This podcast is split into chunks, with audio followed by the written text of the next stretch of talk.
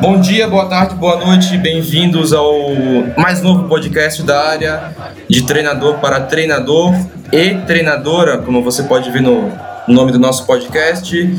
Eu sou Marcelo Silva, eu sou licença B da CBF, atualmente no Esporte Clube Montreal, aqui de São Paulo, da capital, natural de Santa Catarina, e desde 2015 nesse mundo da bola e notei uma falta de um podcast específico para o nosso mundo dos treinadores. E, enfim, 100% para treinadores, com treinadores, e mais para todo mundo ouvir, é claro. Esse primeiro podcast vai bem de encontro ao que eu pensei para o podcast, que é de treinador para treinador ou treinadora, porque nosso primeiro convidado, ou o meu primeiro convidado, porque estou sozinho nesse podcast, é Tiago Viana, atualmente no Sub-17 do São Paulo Futebol Clube, feminino. Ou seja, vamos juntar o útil ao agradável. Tiagão, licença B da CBF, Educação Física pela USP, tricampeão paulista, sub-17, campeão na Granja Comari, 31 anos e mais um pouco de coisa para falar, Tiago. Bem-vindo. Fala Marcelo, boa tarde aí. Muito obrigado primeiramente pelo convite. Agradeço aí poder estar compartilhando um pouco do meu trabalho. É, espero contribuir né, com você, com essa iniciativa maravilhosa que você está tendo. Né? Sempre bom bater um papo, é sempre rico falar sobre futebol, falar sobre o que a gente gosta. É, espero contribuir. É exatamente isso, cara. Eu trabalho hoje no futebol feminino é, há cinco anos, né? Tenho uma trajetória aí criada no futebol feminino, começando do Centro Olímpico, uh, num primeiro momento ali trabalhando com sub-13, aí eu trabalhei como treinador e depois como auxiliar técnico do sub-15. Uh, é, depois no sub-15 eu também fui treinador e auxiliar técnico do 17. E hoje, após uma parceria né, que o Centro Olímpico fez com o São Paulo, hoje eu sou treinador da equipe sub-17 a gente uh, tem meninas sub-18, sub-16, né? Abarca um pouco do, das competições que tem, tanto nacionais quanto estaduais. Eu espero poder contribuir aí com o seu podcast e com as pessoas que estão ouvindo a gente. Maravilha, Tiagão. Uma rápida pesquisa pra, sobre você me diz que você é multicampeão pela base de São Paulo feminino. Vamos falar um pouquinho sobre isso, Tiago tricampeão paulista, é isso, Brasileirão Sub-16, torneio na Granja Comari, da Nike. Fala um pouquinho sobre essas experiências com taças aí no, no São Paulo, no Centro Olímpico, por favor. Legal. É, cara, a gente uh, na base prioriza muito a questão da formação, né, de, de trazer o, a menina começar com a menina de uma forma e no fim da temporada ou no fim do nosso trabalho com ela, ela evoluir, né? O nosso principal projeto é a atleta, né? A gente sabe que uh, não é o time inteiro que sobe para o profissional, são as atletas que sobem, então a gente investe muito no desenvolvimento individual de cada, cada uma delas, né? Então a gente prioriza muito uh, o crescimento em relação às lacunas que cada menina traz, né? Que cada ser humano traz para dentro do, do time. Então Uh, a gente inicia fazendo uma anamnese né, sobre, sobre essas meninas, né, em todos os aspectos, tanto os técnicos, táticos, físicos, mentais, e a partir daí a gente vai desenvolvendo o que a gente acha melhor. É, eu falo normalmente que eu tenho um privilégio muito grande de trabalhar com jogadoras muito qualificadas, né, aqui do estado de São Paulo, até de fora do estado de São Paulo também, é, e isso culminou com a gente chegar em várias finais aí nos últimos anos, né, nos últimos campeonatos que tanto a CBF como a Comembol e a Federação Paulista propôs. E vencer, né, sempre bom, sempre importante, né, a gente faz de tudo para conseguir é, chegar lá, mas uh, ter essa experiência, essa vivência, né, de, de, de enfrentar outras equipes do Brasil, é, de trazer experiências para essas meninas, trazer casca para elas, né, jogando esses campeonatos. E o quanto e a gente sempre fala, né, o quanto mais longe a gente consegue a gente consegue chegar dentro de um campeonato, mais experiências significativas elas vão ter, né? Então, a gente sabe que ali nas primeiras fases a gente tem um tipo de jogo, na segunda fase envolve nervosismo, envolve uh, o vencer, né, o, o, o conquistar o título em fases finais Então essas experiências elas são muito importantes tanto em, em partes de jogo, né? Então evolução técnica, evolução tática, como em questões mentais, né? Saber lidar com situações adversas, saber lidar com pressão, saber lidar com torcida. Então são vivências, são experiências assim muito ricas que o futebol feminino não tinha, né, do, de uma forma tão uh, elaborada como foi nos últimos dois anos. E agora a gente está tendo uma, uma melhora na oferta de experiências para essas meninas né, na base. Então, é, eu tenho certeza que a gente, seguindo assim, melhorando a, a modalidade na base, a gente vai colher frutos em médio a longo prazo. Perfeito, Tiago. Você falou em. Vocês fazem uma, um tipo de anamnese com, a, com as garotas, e você falou uhum. que leva muito em consideração a parte mental, cognitiva.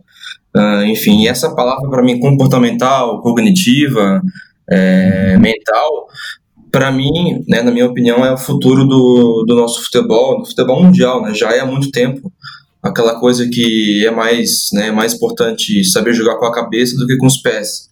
É, eu queria que você falasse sobre isso, é, sobre, sobre essas análises cognitivas que vocês fazem com as garotas já na base, é, e o que, que você tira de, de, enfim, de coisas boas e coisas, digamos, não tão boas que, que você aprende com essas análises cognitivas com as garotas, Thiago? Cara, você tocou num ponto muito importante, eu, eu compactuo com essa ideia, né, de que o, a, a, a área mental, a, a, parte mental, ela vai ser o que vai diferenciar os grandes clubes é, daqui para frente, né, aí falando em futebol de alto rendimento.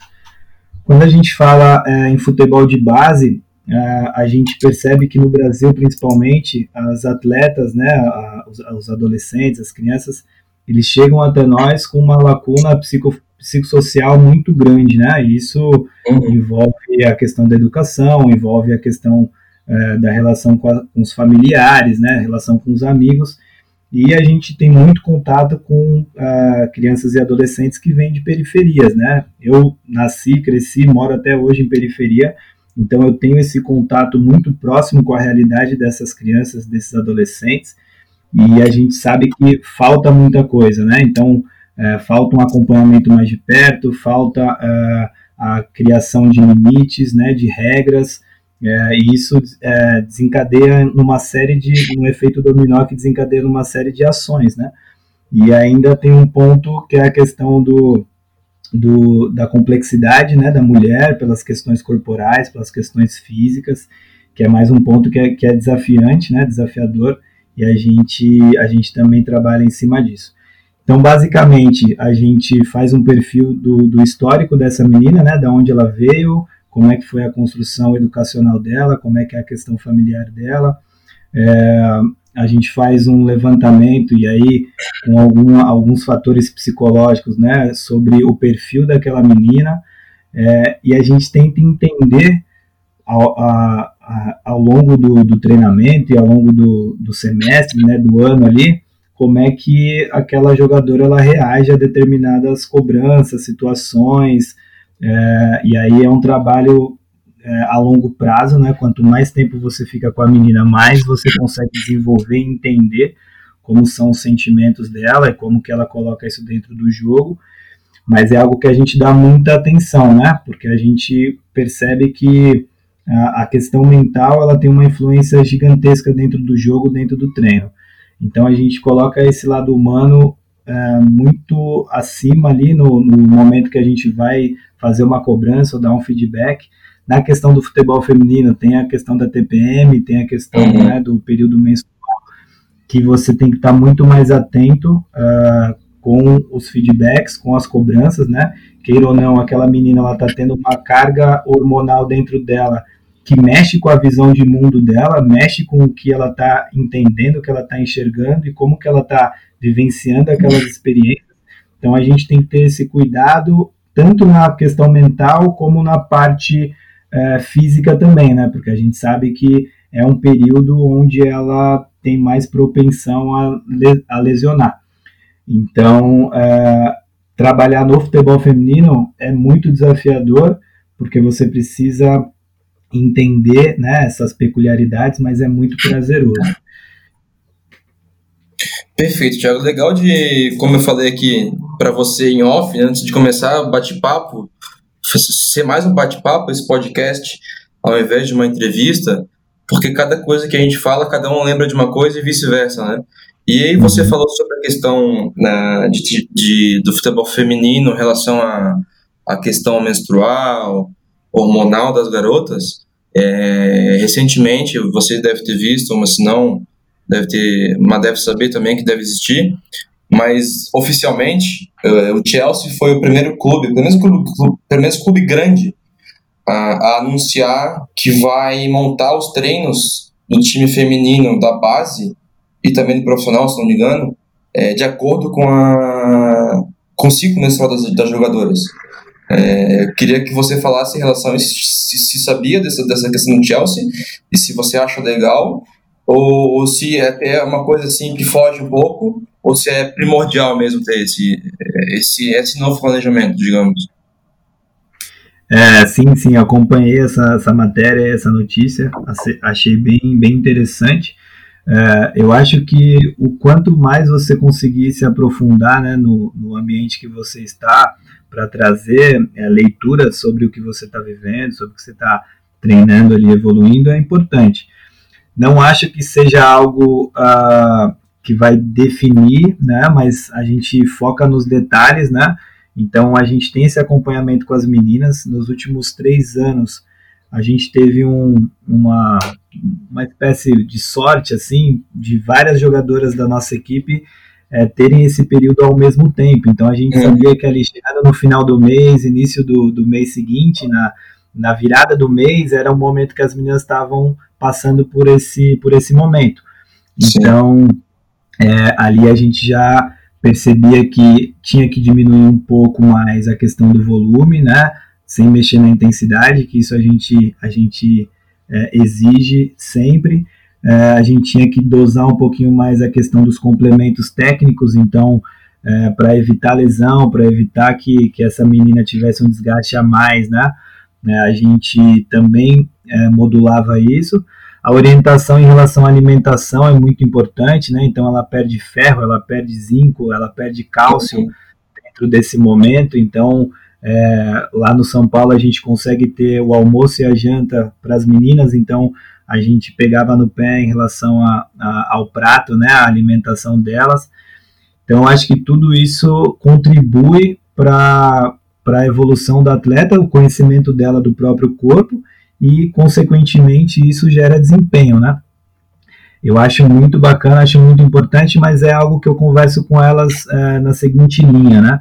A gente tem que se preparar, saber é, várias formas que a gente pode intervir para minimizar né, as coisas ruins que, que esse período pode trazer, mas a gente também tem que se preparar mentalmente, porque vai ter período de jogo, vai ter período de, de jogos importantes que você vai estar tá passando por essa situação, né, que a menina vai estar tá passando por essa situação. Então, ela criar essa determinação dentro da cabeça dela, essa resiliência de que, meu, beleza, estou passando por isso, mas eu preciso enfrentar, eu preciso saber que isso vai acontecer, eu preciso entender o meu corpo e saber é, controlar a minha mente ao invés de deixar a mente me controlar faz parte também do nosso treinamento, né? Então uh, é muito importante a gente saber quando isso está acontecendo com o atleta para conseguir é, gerir melhor essa situação e é muito importante a gente criar estratégias para é, ajudar a menina a enfrentar e a se preparar para esse período. Perfeito, já legal. Você teve que se preparar também um pouco em relação a isso, é, desse mundo feminino, com alguns tipos de curso ou livros específicos com alguns profissionais para te ajudar nessa, nesse dia a dia com elas? Cara, é, eu vejo muito que é uma pergunta bem interessante porque é, eu me vejo muito treinador de futebol, né? Então, treinador de futebol, uh, é, tanto masculino como feminino, eu me preparei e eu me preparo até hoje para ser treinador de futebol, ser um treinador cada vez mais qualificado e, e, se desenvolver dentro da área, né? E aí eu vejo muito a questão dos contextos, né? Da mesma forma que o treinador uh, de um time profissional da Série A tem um contexto, o treinador de um time profissional da Série D masculina tem, uh, masculino tem outro contexto, né?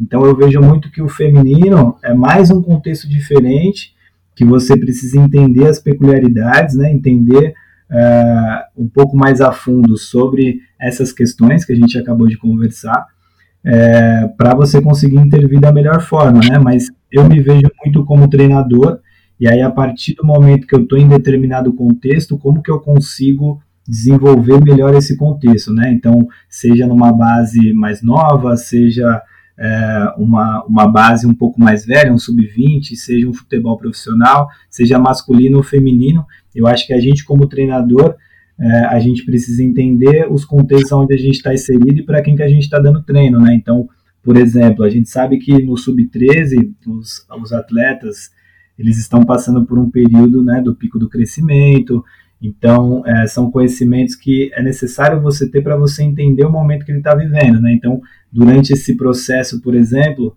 o atleta ele, ele perde às vezes a coordenação motora, porque o corpo dele está crescendo, ele ganha peso porque o corpo está se preparando para crescer um pouco mais. Então, às vezes, é, você não tendo esse conhecimento, você acaba tendo um julgamento errado sobre o atleta e um julgamento errado sobre o seu trabalho, sobre a intervenção que você vai estar tendo junto dele, né? Então, resumindo, eu acho que é entender os contextos que você está vivendo.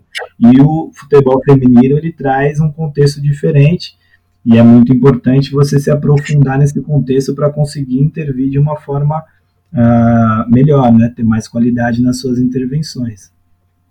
Perfeito, Thiago. Isso me leva para a pergunta que eu tinha separado aqui especificamente sobre isso. Ah, e muito do que eu vi, por exemplo, nas suas redes sociais, eu achei uma coisa muito bacana, não sei se é coisa sua ou do próprio São Paulo fazer isso, ou pedir para fazer isso, é, você se denomina treinador ou técnico do Sub-17 do São Paulo Futebol Clube, ponto. Não, não diferencia técnico do Sub-17 feminino. Não sei se foi uma impressão minha, pelo que eu vi em algumas, enfim, algumas artes de suas, algumas entrevistas suas, mas eu acho legal. Ou, ou seja, é, é, é, errado perguntar para você é, se você é treinador de futebol feminino ou apenas só treinador? Cara, eu acho que errado não. Errado eu acho que é uma palavra muito forte, mas é, a gente precisa entender como que essas é, dualidades elas influenciam no pensamento das pessoas e na construção cultural e social que a gente tem, né? A gente sabe que o futebol feminino ele sempre foi colocado de lado, né? As, as é, 60 anos atrás, é, o futebol feminino era proibido no Brasil, né? Por lei, as mulheres não podiam jogar, se jogassem eram presas. Então, olha que absurdo, né? Há, há pouco tempo, se for pensar num, Sim, numa claro. questão temporal, né? 60 anos não é muito. E, e, a gente vem trabalhando para cada vez mais é, desconstruindo essa visão, né, que o futebol é para homem, é, que o futebol ele, ele é um jogo totalmente agressivo, né? E, na verdade, não, né? O futebol é para todos, né? Então, assim, é, você falar no futebol, como, como eu tinha comentado, né? Eu sou treinador de futebol, é, tenho as minhas é, especialidades no futebol feminino, mas no fim das contas, é, a parte técnica, a parte tática, é, os treinamentos, as sessões de treinos, as atividades, elas são as mesmas que eu dava, dava pra, para os meninos, né? Então, no final das contas, a gente está jogando o mesmo esporte, a gente está fazendo as mesmas coisas, e eu acho que é interessante bater nessa tecla, sim, de, de, do futebol ser um só, né? A gente viu a última Copa do Mundo, a qualidade que teve a última Copa do Mundo aí, no caso, é, a feminina, a qualidade que teve no jogo, né? A intensidade, enfim, né, a gente tá che... o futebol feminino tendo aparatos, né, ele vai chegar cada vez mais uh, pro, não próximo, mas ele vai cada vez mais criar a sua própria identidade, né, e vai criar uh, o seu público, vai criar, enfim, todo, toda aquela roda que gira a modalidade para ela crescer. Então, é, quando a gente fala de futebol, a gente fala de, de, de futebol, né? Um só. Acho que tanto para homem quanto para mulher. E bater nessa tecla é muito importante, né? Eu sou professor de escola também e a gente trabalha isso dentro da escola, né? É, que não existe esporte de mulher, esporte de homem, existe o esporte e a gente está lá para praticar e se divertir, e aprender, e crescer e aproveitar né, da melhor forma dele para evoluir como ser humano. Perfeito, perfeito, bela análise. E isso corrobora com um pouco da minha ideia para o podcast, né? De, de abrir espaço. Quer dizer, é, é, é até errado falar essa frase, né? Abrir espaço para as mulheres, é, a gente meio que é, coloca que um, que um preconceito dentro dessa frase, né? Porque a gente não tem que abrir espaço para mulher, né? É, o espaço está aí para todo mundo, é só é só a gente cada um fazer a sua parte, né? De, enfim, de, de falar mais, de, de querer mais mostrar o futebol feminino, ajudar ou fazer crescer. E aí você falou sobre a última Copa do Mundo. Eu passei 10 meses, 2018, 2019, na Espanha, né? Eu fui fazer um, uma pós-graduação em Madrid e, e volta e meia eu ia sair para almoçar, fazer o lanche, estava passando futebol feminino na TV e como fosse uma coisa normal, entendeu? Um campeonato grande como é o da La Liga, por exemplo, Atlético de Madrid jogando e muita gente acompanhando como se fosse um jogo normal e é um jogo normal. E é isso que falta um pouco para nós aqui no Brasil. Até que ponto você acha que a gente vai ter essa, essa discussão ainda aqui no Brasil? Mais um ano sem futebol feminino na TV, é, por exemplo, nosso, né? Nosso, a nossa liga local. Uhum. Mas aí ano que vem também, aí com essa pandemia vai atrasar um pouco mais as coisas também. É, até quando você acha que a gente vai ter essa discussão é, pequena em relação a isso? Sim eu vejo que o, a sociedade ideal é a sociedade que é dividida entre bons profissionais e maus profissionais, né, independente do gênero. É, e para mim, é, isso reverber, é, ia reverberar em mulheres sendo líderes de times masculinos e homens sendo líderes uhum. de times femininos. E, enfim, né, bons profissionais e maus profissionais, acho que se resume a isso. E a gente aqui no Brasil ainda tem muito enraizado essa questão do preconceito, né? Na América do Sul, em geral, a gente tem isso muito enraizado e eu acho que é algo que uh, a gente tá em, está em evolução. Nos últimos cinco anos, a gente avançou muito, ao meu ver, é, dentro desse tema. Né? Eu acho que a evolução da sociedade ela reflete na evolução do esporte, uma coisa está vinculada na outra, não dá para separar.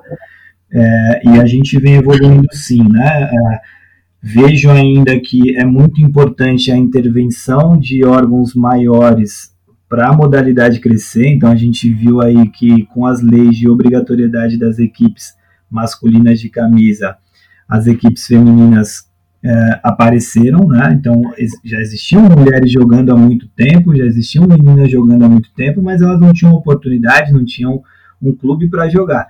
Então eu acho que a gente ainda tá no, está no momento é, que até o que você comentou né, sobre abrir a oportunidade, é, ainda é um momento que é válido falar sobre isso, porque sim, as mulheres elas ainda são julgadas como é, é, não conhecedoras, que não sabem do futebol, ou até são, né, que são incapazes e totalmente de uma, é, e de uma forma totalmente errada, né? Porque é, é o que você falou, cada um vai buscar o seu conhecimento, cada um vai buscar o seu desenvolvimento, mas elas também precisam dessa abertura, desse espaço para elas poderem colocar é, na prática essa, esse conhecimento delas e a partir daí vai criar experiências e a partir daí vai se desenvolver como todo profissional. Então eu acho que no nosso país a gente ainda está nesse ponto, né? Você falou sobre a Europa, na Europa você já pode falar um pouco mais é, abertamente sobre isso e sem tanto uh, é, colocar é, medidas é, em leis, por exemplo, né? É, aqui no Brasil eu acho que ainda não. Então, por exemplo, alguns campeonatos que a gente tinha, era obrigatório você ter na comissão técnica duas mulheres. E eu acho isso muito justo e muito importante. É a questão do, do, de reconhecer né, um erro histórico, social, e reconhecer que a gente ainda, infelizmente, não está tão evoluído para simplesmente abrir a, as oportunidades. Então, a partir de leis, né, a partir de, de cotas, né, como a gente vê em outras, em outras formas, você vai conseguindo trazer esses profissionais para dentro do, do clube e para dentro de um trabalho. Então, é, eu acho que a gente ainda está nesse ponto, estamos evoluindo e a tendência é a sociedade evoluindo, né, as novas gerações abrindo um pouco mais a mente para isso, a gente tem um futuro uh, que a gente vai poder conversar sobre futebol de uma forma mais, mais ampla, sem ter que dividir gêneros. Perfeito. A gente chegou exatamente a 25 minutos de papo e passa rápido quando o papo é bom, aquela velha máxima. E só agora eu vou fazer a primeira pergunta que eu separei para fazer para cada convidado como sendo a primeira pergunta do podcast, que seria a primeira pergunta, a pergunta de abertura. E só agora eu vou conseguir fazer porque a gente entrar nesse, nesse papo importante, interessante, que é o futebol feminino e o seu mundo. E agora, Thiago, eu vou te jogar a primeira pergunta, que era para ser a primeira pergunta, que vai ser a, digamos que a, a pergunta de abertura de, de, todos os podcasts, que simplesmente é o que é futebol para você? Futebol para mim é uma metáfora da vida. É, eu vejo dentro do futebol todos os elementos que a gente tem na vida, né? Então, glórias, é, derrotas, é, é superação, é, perdas, então, uh, sentimentos, né, evolução. Eu vejo o futebol como uma representação da vida. E eu acho que é por isso que ele é tão apaixonante assim, né? É, às vezes o mais fraco vencendo o mais forte. É, enfim, é, isso que me, que me ligou tanto a esse esporte desde que eu me conheço por gente. Perfeito. E essa resposta aí é, é de aplaudir, porque é, realmente é isso mesmo, né? É o, é o espelho, é a metáfora, como você usou a palavra. E aí eu vou para a segunda pergunta em relação a isso, porque eu sabia que alguns convidados vão falar sobre isso, que o futebol imita a vida, aquela velha, aquela velha também, aquele velho ditado. É, a sua filosofia de jogo, e aí vamos entrar para a parte mais tática. A sua filosofia de jogo, é, daí vamos englobar a parte defensiva, ofensiva e, e os pormenores do futebol hoje em dia. É, tem a ver com a sua tem a ver com a sua vida, né? Não sei se eu me fiz entender, sim. mas por exemplo, eu vou fazer sim, só uma, um leve exemplo para todo mundo entender, tá? É, os treinadores gaúchos e aí sem citar nome e ao mesmo tempo sem citar nome, mas eu vou ter que generalizar um pouquinho para vocês entenderem. É, os, os treinadores gaúchos geralmente têm como ponto forte a parte defensiva. Correto, a gente sabe disso, a gente pode pegar vários exemplos, o principal talvez seja é, o Filipão ou o Dunga, mesmo eles tendo feito alguns trabalhos muito bons em termos é, ofensivos também. É, mas ficou aquele estigma né, de futebol gaúcho, futebol defensivo, futebol de força, e isso é, eu sei, porque eu, sei do, eu sou do Sul, então eu sei que isso faz parte da vida deles essa, essa de ser um pouco mais retraído, de ter tido uma, uma infância dura, por exemplo, no, no campo, no, no Rio Grande do Sul, por exemplo, é, isso, isso, isso vira um espelho para eles como treinadores no futebol. Entendeu? Então, eu, é, essa é a minha pergunta. Se o futebol para você também é, faz, é, a sua filosofia de jogo está é, tá linkada diretamente ao, ao seu modo de viver, ao seu modo de, de pensar, enfim. Sim, eu entendo perfeitamente essa, essa sua pergunta. Eu acho que é, reflete muito é, o pensamento e as vivências, a construção do treinador reflete muito no modelo de jogo que ele, que ele preconiza, né? É, e o meu não é diferente. É, eu gosto muito de um jogo. E aí eu também coloco um pouco aí, Marcelo, a questão de, de como você gosta de jogar também, né? Uhum. A gente sabe que muitos treinadores não viraram profissionais e eu sou um deles também, mas eu sempre gostei muito de jogar. E é, a forma que eu gosto de jogar é uma forma que eu gosto de ter uh, o protagonismo do, do jogo, né? Então eu gosto de ter a bola, é, a partir do, gosto de criar, de manter essa posse até encontrar né, uma, uma vantagem ali, uma situação vantajosa para a gente conseguir finalizar e defensivamente ser bem agressivo, né, ser bem feroz para roubar a bola o mais rápido possível. E isso eu tento passar para as minhas atletas, tento colocar isso dentro do meu modelo de jogo. É, é, algo que eu, que eu gosto bastante. Ao mesmo tempo que a gente sabe que em alguns momentos a gente vai enfrentar times que estão melhor preparados que a gente, e a gente tem que reconhecer isso, né? Quer ou não, a gente está numa batalha ali, e se você tiver só o, o o seu plano ideal, muitas vezes ele não vai acontecer e você tem que saber lidar com isso. Então a gente tem uma análise muito boa né, da, dos adversários também que a gente vai enfrentar, das situações que a gente vai ter, e a partir daí a gente, a gente tem que ter é, treinado situações em jogos diferentes para conseguir é, colocar o que, o que for melhor, né? Claro, na base a gente pensa muito em formação, então a gente tem a nossa forma matriz né, de jogar, que é o jogo apoiado, e aí eu acho interessante falar sobre isso também, né? Porque como é um esporte coletivo, o jogo apoiado ele faz esse link com, com a ajuda, né? Ele faz esse link com o apoio, né? Com eu, eu tô do seu lado, né? Pô, se você estiver pressionada, eu vou te ajudar, eu vou estar do seu lado, eu vou te dar um passe de segurança para você sair dessa, né? É, eu vou gerar situações para você ter uma vantagem na sua qualidade, que é a qualidade do drible, por exemplo.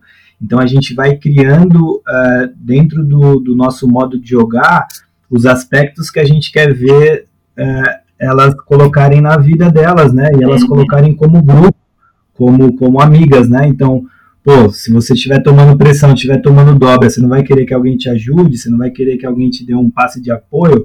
Então a gente vai trazendo isso em conversas, em treinos e atividades e aos poucos a gente vai conseguindo dar, dar uma cara para a equipe da forma que a gente pensa. E você falando em jogo apoiado, vamos tentar dar um exemplo assim, é, falando português bem claro, para tentar fazer essa, essa, essa ligação com, com a vida e, e com o jogo, né, com o modelo de jogo. Ou seja, uma garota que sem querer é, por exemplo, egoísta, eu digo sem querer porque vai de encontro com a educação que ela teve e não por ela ser ela mesma, uma pessoa, uma garota que é sem querer egoísta, teria dificuldade de se encaixar num jogo, por exemplo, um jogo apoiado ou num time que faz um perde pressiona porque ela não tem essa essa coisa de ajudar dentro dela. Poderia ser isso que a gente pode né, é. também falar, né? Sim. Eu acho, acho bem interessante tocar nesse ponto, porque muitas vezes a gente tem até a visão de que a formação ela termina na base, né? mas uhum. eu não compactuo com essa ideia. Eu acho que a formação do, do ser humano e, consequentemente, do atleta é até o final da vida.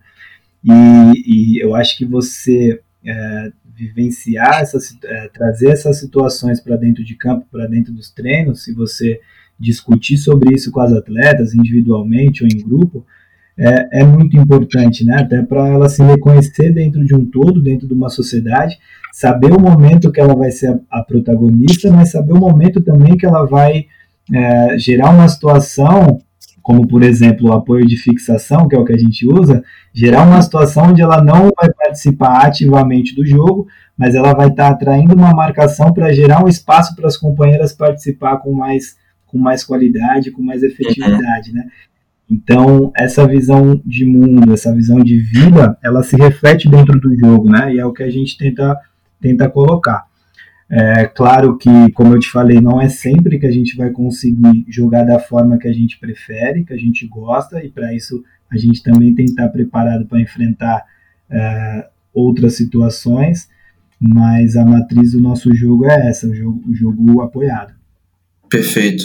E estando no São Paulo, Thiago, deu, deu para sugar bastante coisa do, do Diniz? Como é que tem algum tipo de, de contato, de, de conversa com ele? Porque vai bastante de encontro com, com o que você pensa também, né? Sem dúvida. É, deu muito menos do que eu gostaria. Assim, é, eu, eu hoje, é, antes da pandemia, estava fazendo um estágio lá no Juventus, né, com o Marcel, uhum. e ele é amigo do Diniz, então ele me, fala, me falou várias coisas sobre, sobre ele, né, é, eu não tive a oportunidade é, de conhecer ele pessoalmente, de sentar conversar, mas é uma referência muito grande para mim aqui no Brasil, é, tanto no, na forma de pensar o jogo como na forma de pensar o ser humano, né? Então, eu espero aí, acabando a pandemia, ter a oportunidade de encontrar, acompanhar uns treinos, enfim, bater um papo. Mas, sem dúvida nenhuma, é uma referência que eu carrego. Show de bola. E a última, última questãozinha para a gente se caminhar para a parte final. É, e como é que está sendo hoje em dia, Thiago, essa, com essa pandemia? Para quem está ouvindo esse podcast em 2025, por exemplo, Estamos em 2020, julho de 2020, é, talvez no auge da pandemia. A cada dia que passa parece que é o auge, né? Uma loucura isso. É, em relação à tecnologia, treinos à distância, como é que você principalmente está tá se virando? Imagino que seja a primeira experiência sua, assim como de basicamente todo mundo, né? Sem dúvida, exatamente isso. É uma situação nova né, para todos. É uma situação que a cada dia a gente aprende a lidar com ela. A gente está aproveitando para conseguir avançar nos temas que a gente não conseguia avançar tanto dentro do, do, dos treinamentos, né, naquela rotina maluca de, de escola né, e treino para as meninas. Então a gente está conseguindo analisar uns jogos, fazer marcações, conversar com as, com as meninas sobre alguns conceitos que a gente tem, né, sobre os nossos princípios de jogo. Uhum. É, a gente, ao mesmo tempo, está avançando também com essa questão da saúde da mulher, é, além é, de questões nutricionais, de questões mentais, né? Então é, a gente está tá trabalhando aí, a gente trabalhou nos últimos tempos com malabares, né? Que é um, ah, uma atividade onde as meninas elas têm uma, uma um gesto motor ali para trabalhar, mas ao mesmo tempo elas têm que treinar a concentração, elas têm que treinar uh, o esforço, né? Porque não é tão fácil, não é um desafio tão fácil, mas é um desafio alcançável, né? Então a gente está tá lidando, da, é, cada dia a gente está encontrando formas de tentar lidar melhor com essa situação sem forçar tanto a barra em questões muito pesadas, né? Porque a gente sabe uhum. que cada uma vive uma realidade e, enfim, a gente está num período bem, bem sensível, né? De, de, de tudo, né? Então a gente está tomando esse cuidado, mas está interagindo com as meninas sempre que possível. Muito legal essa, essa, esse, essa ideia de usar outro tipo de, de esporte, digamos, né, de outra atividade para manter o movimento e também trabalhar o, que vai de encontro ao que você falou, que a gente falou aqui, que é a parte cognitiva. Né? Essa é um, digamos que é um pouco da ideia, então. Sim, exatamente. Essa é a ideia.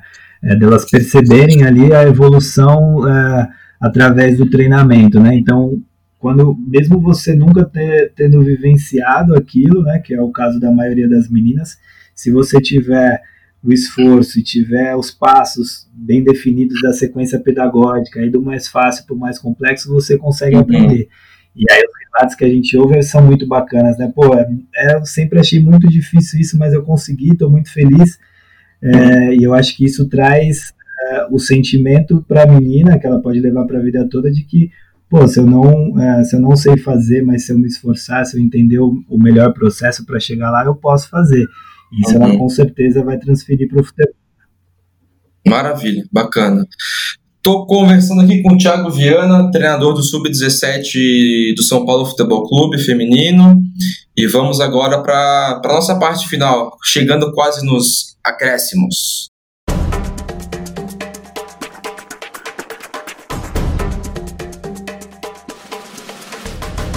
Então, chegando na parte final do nosso podcast de abertura, de treinador para treinador ou treinadora, com o Thiago Viana. Tiagão, vamos pro ping-pong, o famoso ping-pong, como você brincou em off, da Marília, Gabri... da Marília Gabriela. Só que é um ping-pong pro nosso mundo, do nosso mundo de treinadores. Fechou? Preparado? Vambora. Sem pensar muito, tá? Primeirinha, referências barra influências como treinadores do futebol. É, uma nacional, Fernando Diniz, que a gente conversou sobre, sobre ele durante o podcast, e uma internacional, uhum. Guardiola. É, e aí, tanto a visão de jogo como a visão de, de ser humano são duas referências muito grandes para mim. Fechou. Melhor brasileiro, daí, claro, sem, sem citar o mesmo. Hum. Melhor treinador brasileiro? Isso. Cara, agora você me pegou. É, eu gosto Foi muito do trabalho. eu gosto muito do trabalho do Tite. É, uhum. Gosto bastante do trabalho dele. É, cara, eu gostaria de ter conhecido o Tele Santana um pouco Show. mais a fundo, mas o pouco que uhum. eu conheço também é uma grande referência. Já leu o livro dele? Não, ainda não. Tá, então um dia eu vou te, vou te emprestar, tá? O pessoal tá ouvindo, tá, tá de testemunha, tá aqui separadinho já para você, então. É, ao mestre carinho, o São Paulo FC da Era TD. Felipe Moraes. Um dia estará nas suas mãos, então. Cobrar. Bora. É, seguindo aqui o nosso ping-pong, mesma coisa, sem, sem repetir. Melhor estrangeiro.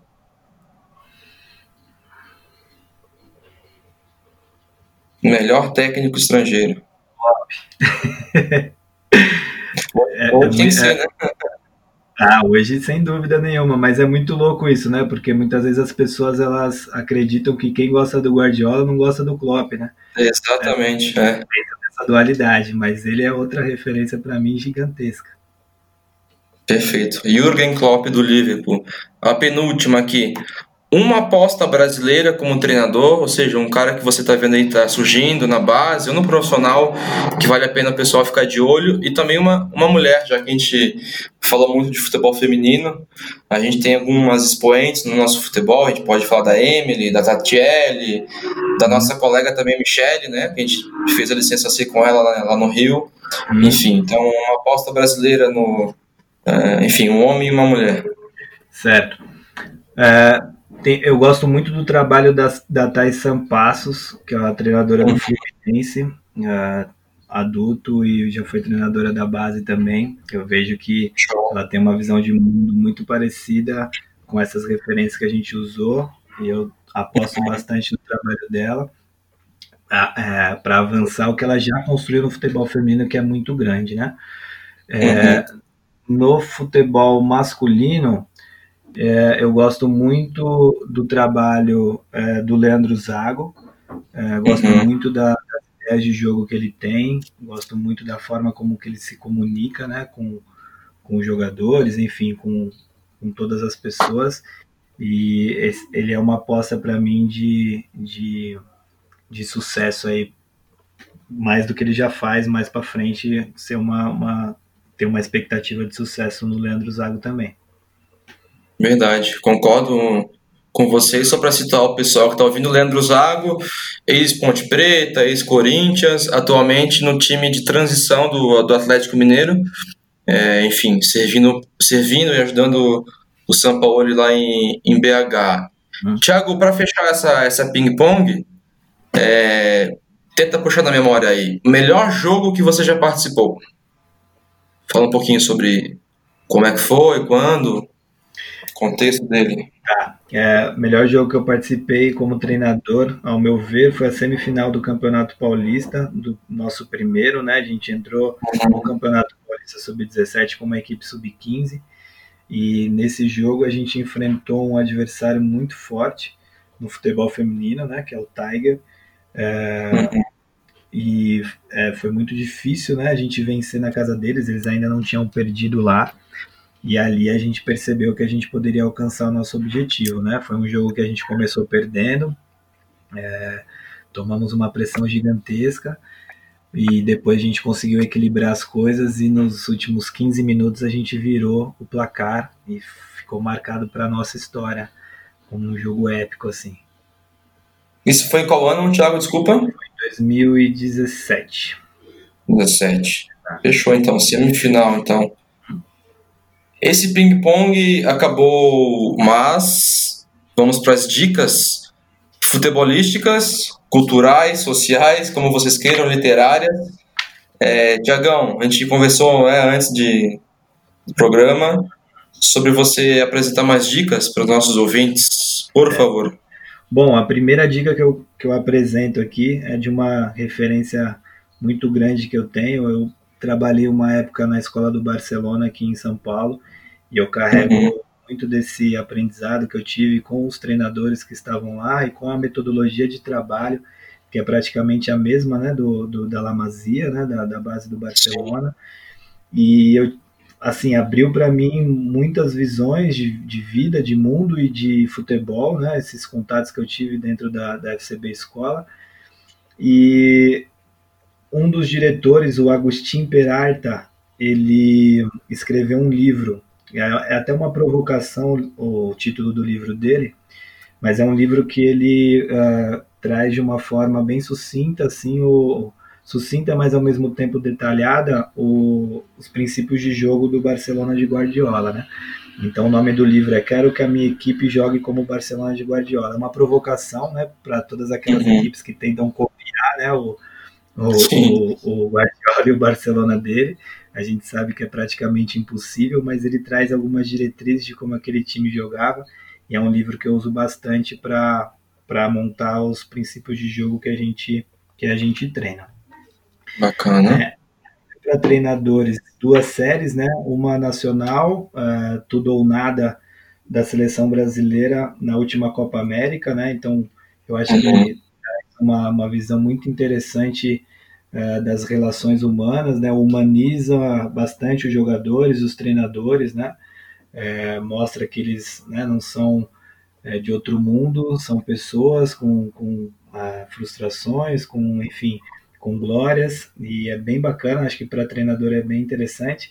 E a trajetória do City de Guardiola também, um outro documentário, o or Nothing, né, uhum. na trajetória do Guardiola na temporada 2017-2018 com o Master City.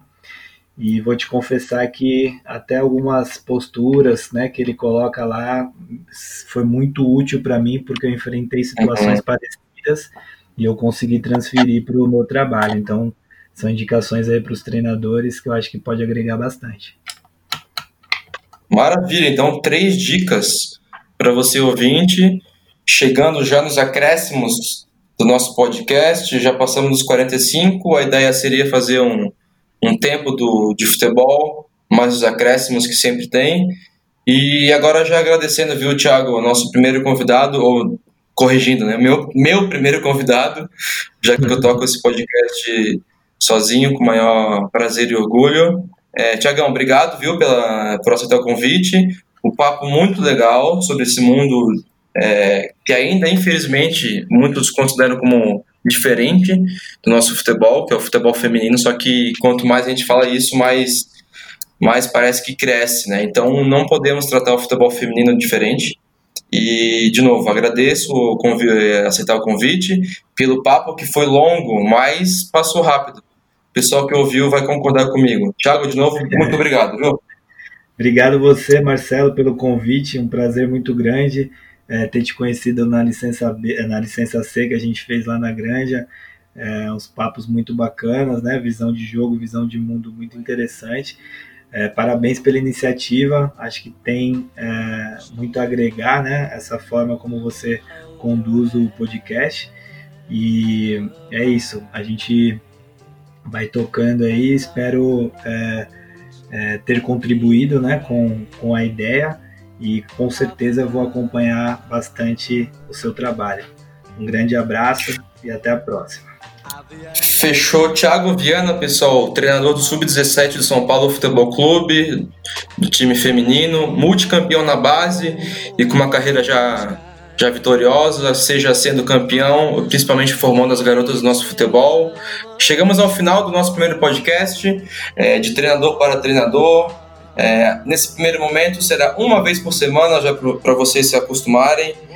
É, compartilhe, fale para os amigos, ouça e dê sugestões pelo Twitter.